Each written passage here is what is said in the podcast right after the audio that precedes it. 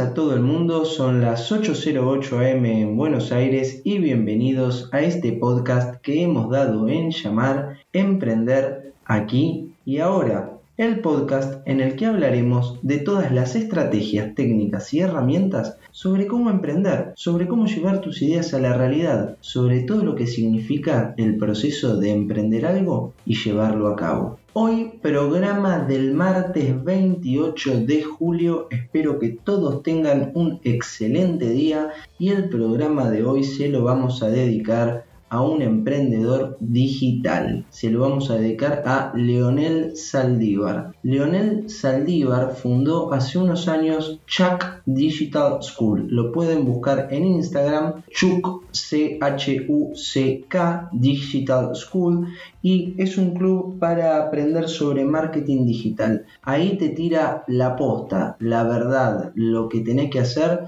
eh, con Instagram, con Google Ads, con Facebook, con un montón de cosas.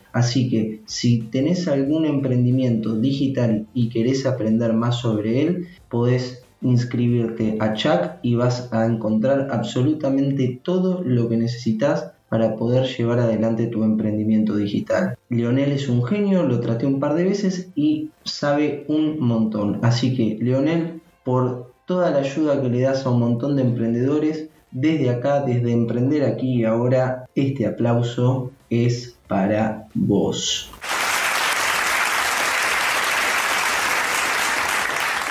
Bueno, y vamos a seguir un poco hoy hablando sobre el Business Model Canvas. Ustedes vieron que hace unos días estuvimos viendo acerca de los modelos de negocios y cómo se plasmaban en un papel. Y vimos esta herramienta que se llama lienzo de modelo de negocios o Business Model Canvas. Y vimos las primeras tres partes que eran segmento de mercado, propuesta de valor y canales. El segmento de mercado eran todos esos segmentos donde estaban nuestro mercado, donde estaban nuestro público, los distintos tipos de público. La propuesta de valor era lo que le ofrecíamos a cada público, de, a cada uno de esos segmentos, y los canales serán a través de dónde íbamos a hacerle llegar esa propuesta. Esas fueron las tres cosas que vimos hasta ahora. Recuerden que tienen que imprimírselo e ir anotando con post-it o con lápiz negro todas las hipótesis, porque estas son hipótesis de negocios, que van haciendo nuestro modelo de negocios. El día de hoy vamos a ver otro bloque del el Business Model Canvas. Este bloque es el cuarto y se llama Relaciones con clientes. Está entre propuesta de valor y segmento de mercado abajo de canales, porque los canales y las relaciones con clientes es la forma en la que la propuesta de valor se relaciona con los segmentos de mercado que nosotros elegimos. Y acá es donde describimos todos los tipos de relaciones que vamos a establecer nosotros con los determinados segmentos de mercado que tenemos. ¿Qué tipo de relación queremos establecer? Todas tienen un formato distinto, una forma distinta de entenderlo. El tipo de relación que vamos a tener tiene un costo distinto. ¿Por qué? Porque ¿qué vamos a tener? Supongamos que vamos a tener un restaurante, una, relación con el cliente que es autoservicio, vamos a tener una asistencia personal a través de un mozo, eso es la forma en que nosotros nos relacionamos con nuestros clientes y esa forma hace que el coste de nuestra relación sea distinta. No es lo mismo un autoservicio de bebida que un asistente personal mozo en un local gastronómico que viene, te pregunta, te sirve. El costo es distinto porque esa persona hay que pagar. Las preguntas que te tenés que hacer en este bloque son las siguientes. ¿Qué tipo de relación esperan los diferentes segmentos de mercado de vos? ¿Qué tipo de relaciones ya has establecido? ¿Cuál es el coste de ese tipo de relación?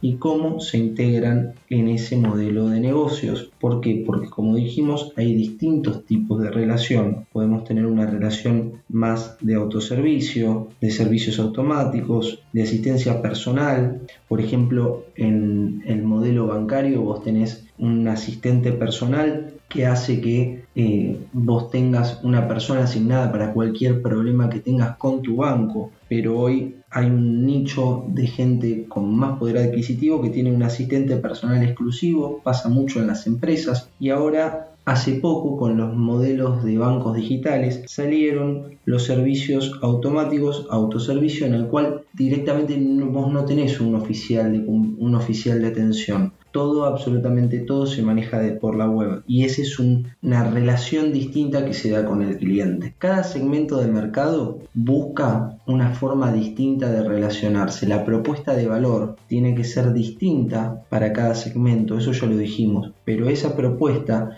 llega por un canal distinto y también tiene una relación distinta con los clientes, porque nosotros podemos querer captarlos, podemos querer fidelizarlos, queremos poder aumentar las ventas de lo que ya tenemos. Entonces, para resumir, las relaciones con los clientes son todos los tipos de relaciones que establecemos con nuestros segmentos de mercado. Pueden ser con distintos fines, pueden ser la de captar clientes, la de fidelizarlos, la de estimular las ventas de esos clientes y tenemos que estar preguntándonos todo el tiempo cuál es el costo de esa relación y ver los distintos tipos de relación con el cliente que hay. Tenemos relación como una asistencia personal, una asistencia personal exclusiva, un autoservicio como puede llegar a ser eh, ciertos mercados. Tenemos otra forma que es la de creación colectiva, por ejemplo, lo tienen mucho, muchos software as a service, tienen esto de creación colectiva en la cual tienen un centro de ayuda en la que todos los miembros, por ejemplo, de, Google Docs, de, de, Google Sheet, van respondiendo las preguntas de los mismos usuarios, se pueden crear comunidades. Hay muchísimas, muchísimas formas en las cuales vos te relacionás con tus clientes. Y ese tipo de relación va a repercutir en la experiencia del cliente. No es lo mismo un cliente que hace las compras hoy en día a través de una aplicación al cliente que va a agarrar y va a ir a una tienda física. Los costes son distintos, todo es distinto. Te invito a que en tu propio Canvas escribas cuáles son las relaciones de cliente con los clientes que pensás tener con tu idea o las que ya tenés en tu negocio y es algo importante que lo separes de canales. Los canales son las formas con las que nosotros llegamos a los clientes. Otra cosa es la relación que vamos a tener. No es lo mismo. Así que te invito a que lo hagas. Y como todo tiene un final, este episodio también. Espero que les haya gustado y si es así, lo único que les pido es que se suscriban al podcast, lo compartan en las redes sociales e incluso si pueden lo valoran con 5 estrellas para que sea más fácil localizarlo para los demás. Y si no les gustó, como dicen en el teatro, mejor no digan nada y problema del siguiente. Vamos a seguir viendo un bloque más sobre el Canvas, así lo terminamos y nos dedicamos a analizar ideas de negocio en tiempo real. Les deseo un hermoso día a todos y no se olviden que al final solo se trata de lo que hicimos.